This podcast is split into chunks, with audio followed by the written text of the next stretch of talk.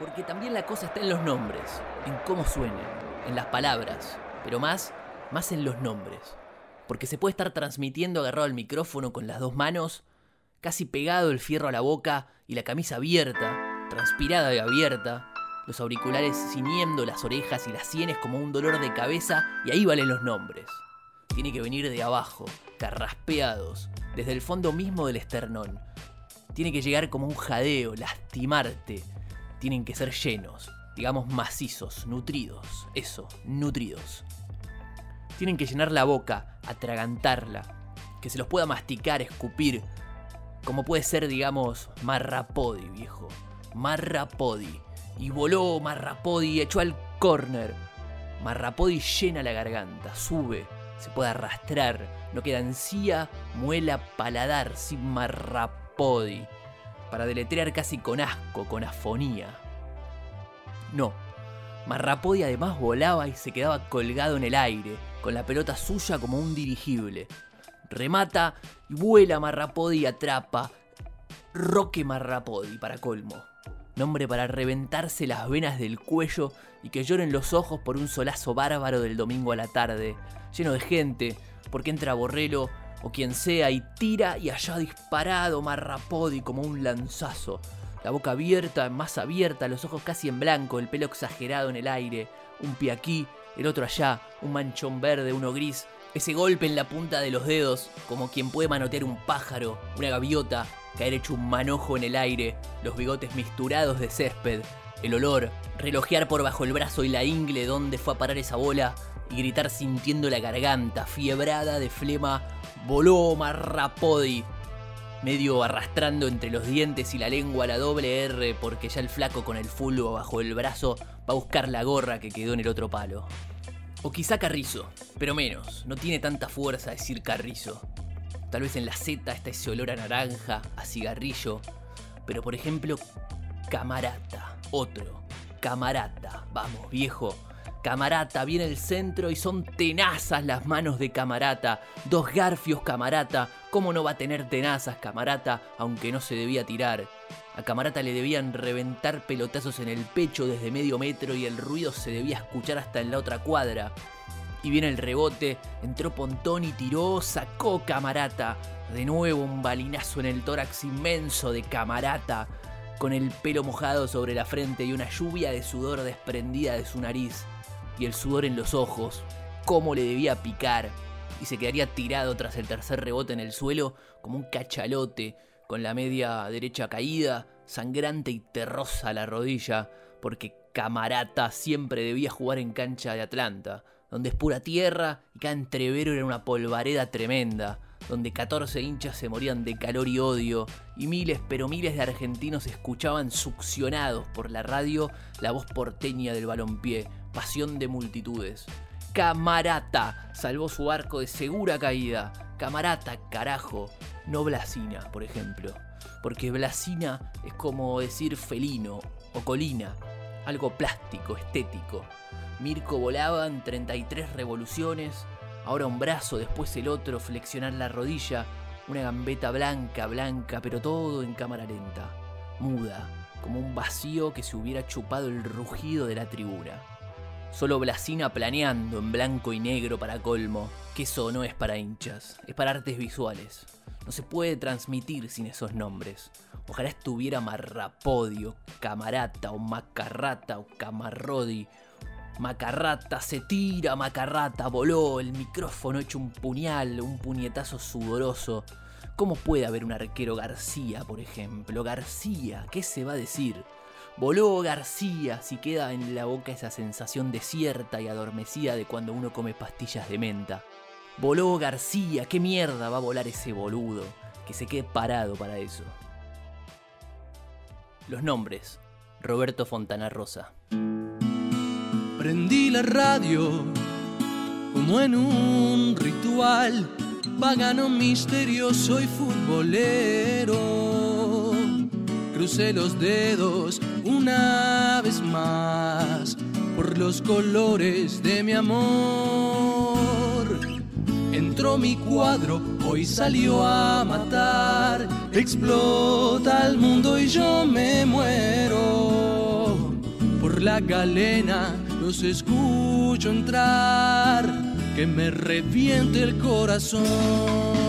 Estoy ahí, ya sé que no, pero yo estoy ahí. Si el tipo de la radio me lo cuenta, remonto en cada gol una cometa.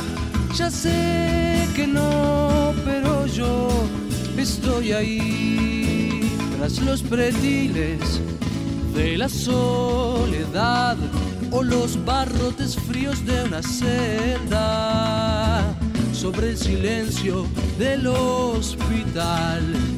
Y el grito gris del cante gris cruza los muros de la razón. Detiene el tiempo y la amargura. Como una luz lejana es esa voz que hace soñar a mi país. Estoy ahí, ya sé que no, yo Si el tipo de la radio me lo cuenta, remonto en cada gol una cometa. Ya sé que no, pero yo estoy ahí. El mensajero que rompió su voz, llorando en mil hazañas imposibles. Pintó gambetas en mi corazón con su presagio magistral. De sus palabras aprendí a esperar algún milagro inesperado. La vieja radio volverá a gritar el gol furioso del final. Estoy ahí, ya sé que no, pero yo estoy ahí. Si el tipo de la radio me lo cuenta,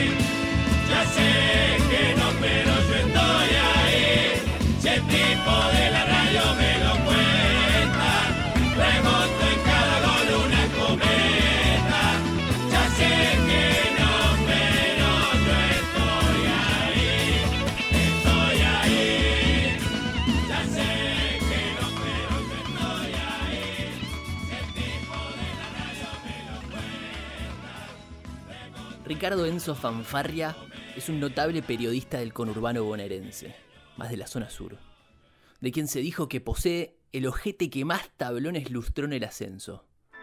El dudoso gusto de esta mención se contrapone a la gallardía de su figura, alto, rubio y un exquisitamente prolijo corte de pelo. Sigue siendo elegante saltando alambrados para entrar a los estadios. Es que hasta el día de hoy nunca fue acreditado por algún medio. Es el más antiguo periodista gráfico que jamás escribió una nota. Fanfarria es, de todos modos, un verdadero tesoro oral del ascenso. Y así recuerda a cuatro grandes jugadores de su historia. Sergio Sinatra Garcete. Ejemplo de joven promesa con manija del periodismo para subirle la cotización. Siendo jugador de los Andes y sin llegar a la primera, fue vendido después de una gran campaña de prensa al Atlético Maravilla de Ecuador en 300 mil dólares, en 1984. Era tal el entusiasmo que Sinatra Garcete despertaba en los comentaristas que a los 8 minutos del primer tiempo de su partido debut dejó la cancha porque los ecuatorianos lo volvieron a vender, esta vez en 2 millones de dólares, al Stalin de Bélgica. Mientras estaba en vuelo hacia su nuevo club, este ya lo estaba vendiendo por 3 millones de dólares y 6 jugadores al Sportivo Señor Barriga de México, quien a su vez, antes de que Sinatra Garcete llegara al aeropuerto, ya lo había vendido al Villa Dalmine de Stuttgart, Alemania, que, cuatro minutos después, lo vendió al Ohio de Oklahoma por 48 millones de dólares, 7 jugadores, 3 bailarines de tap y un mecánico dental. Desde ahí se le pierde la pista por sus múltiples ventas. Se sabe que estuvo en un club de Singapur, que alguien lo confundió y lo compró como jugador de waterpolo, hasta que apareció en oferta en una vidriera en la calle Libertad, junto a un montón de autoestéreos y equipos de audio usados. Atilio Mano Única González. Velocísimo número 7, incorporado a Victoriano Arenas, después de ganarle en Ojotas una carrera a una moto gilera 550. Mano Única González podía atravesar la cancha por su carril en segundos, pero su velocidad y su categórico dominio de la pelota se deslucían por su incapacidad para doblar, darse vuelta y poder volver. Después de cada pique debía regresar caminando de espaldas, casi siempre asistido por algún compañero. Jamás jugó un segundo tiempo. Nunca pudo entender que, después del entretiempo, había que correr y patear para el otro lado. Ernesto, el psicópata existencialista del área Campodonomesio. Eficaz defensor del porvenir que marcaba a través de la palabra.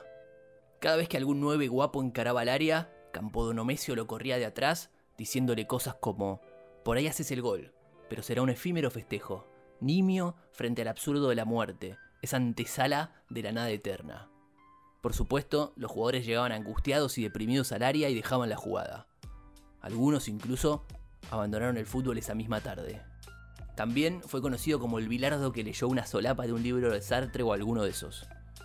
Esto se debía a que, en una oportunidad, deprimió un delantero diciéndole, ¿Sabes con quién está tu mujer ahora? Con nadie, porque no sos cornudo. Pero eso no evita que la circunstancia de tu existencia esté marcada por el abandono de un Dios que hoy solo es ausencia. Esteban William Holden. Todo el mundo lo creyó un número 9 increíble, ya que jugó una sola temporada para el Deportivo Paulo Freire de Herli y logró llevar el equipo al ascenso, con un invicto impresionante de 39 partidos, todos ganados. Arrancó con un promedio de dos goles por jornada y luego, ya en la mitad del torneo, hizo hasta 7 tantos por encuentro. William Holden era visto como un delantero de cierta bravía, al que por su estampa los jugadores dudaban en marcar en sus avances. Lo mismo ocurría con los arqueros, que ante su presencia quedaban inmóviles. En la anteúltima fecha, un número 4 de honestidad y puntualidad de Wilde se animó y declaró que la habilidad de William Holden se debía a que se desplazaba en la cancha con una pistola 38 corta, mientras amenazaba con un sutil abrito te perforo el riñón. Obvio que asustados, árbitros y jueces de línea tampoco contaban lo que ocurría. Hoy tiene una escuela de yoga en la que todo concurrente logra estados de profunda meditación bajo amenazas de represalias. El equipo de mis sueños, por Pedro Saborido.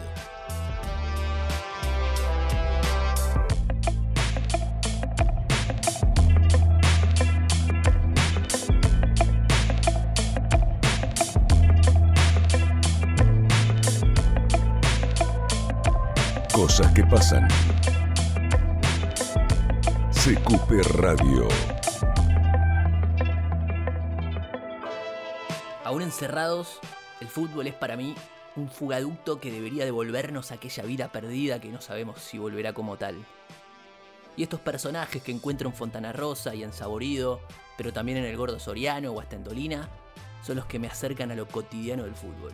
Eso que tan lejos hoy nos está quedando y me provocan una añoranza y esperanza que se entremezclan en la ilusión por ir a cabecear en un corner, por pedir un pase atrás que nunca va a llegar, por tomarse una birra mientras ves a los burros del turno siguiente, reemplazando las imágenes en HD que te habías proyectado hace un rato mientras la pedías, por estos movimientos mucho más toscos y borrosos que te devuelven a la realidad. Y mientras resistimos, alejados ya de esa realidad, el fútbol imaginado va perdiendo color, se apaga, aunque el brillo está al máximo en el plasma, y esos estadios futurísticos vacíos por donde corren androides hiperprofesionalizados estén mega iluminados y filmados y grabados una y otra vez. Por más que le pongamos play o prendamos la play, el recuerdo, mi recuerdo, se va para un relato de AM, como el que ensalza Fontana Rosa. Se va hacia los movimientos mundanos, el de los detalles. Y los jugadores que añoro son más parecidos a los de Saborido, que aunque son imaginarios, son mucho más reales que los que veo en ESPN. Todo bien con Messi, Cristiano Ronaldo o el Liverpool de Klopp. Pero para eso pongo Netflix y sigo encerrado 10 cuarentenas más. Ahora que lo perdimos, nos damos cuenta cuánto vale subir la escalera de cemento de una popular, O la caminata por el estacionamiento de piedras de las canchas de fútbol 5. O pifiar un pase y salir corriendo a tratar de arreglarla y no llegar nunca. Pedirle explicaciones a un referí que ni siquiera es referí y que no te va a contestar. Pagar para tocar dos pelotas y sufrir 90 minutos seguidos por un cuento ficticio del que nos autoconvencemos colectivamente. Pero de eso se tratan las historias. Y las de fútbol nos gustan tanto porque les podemos poner el cuerpo. O al menos le podíamos.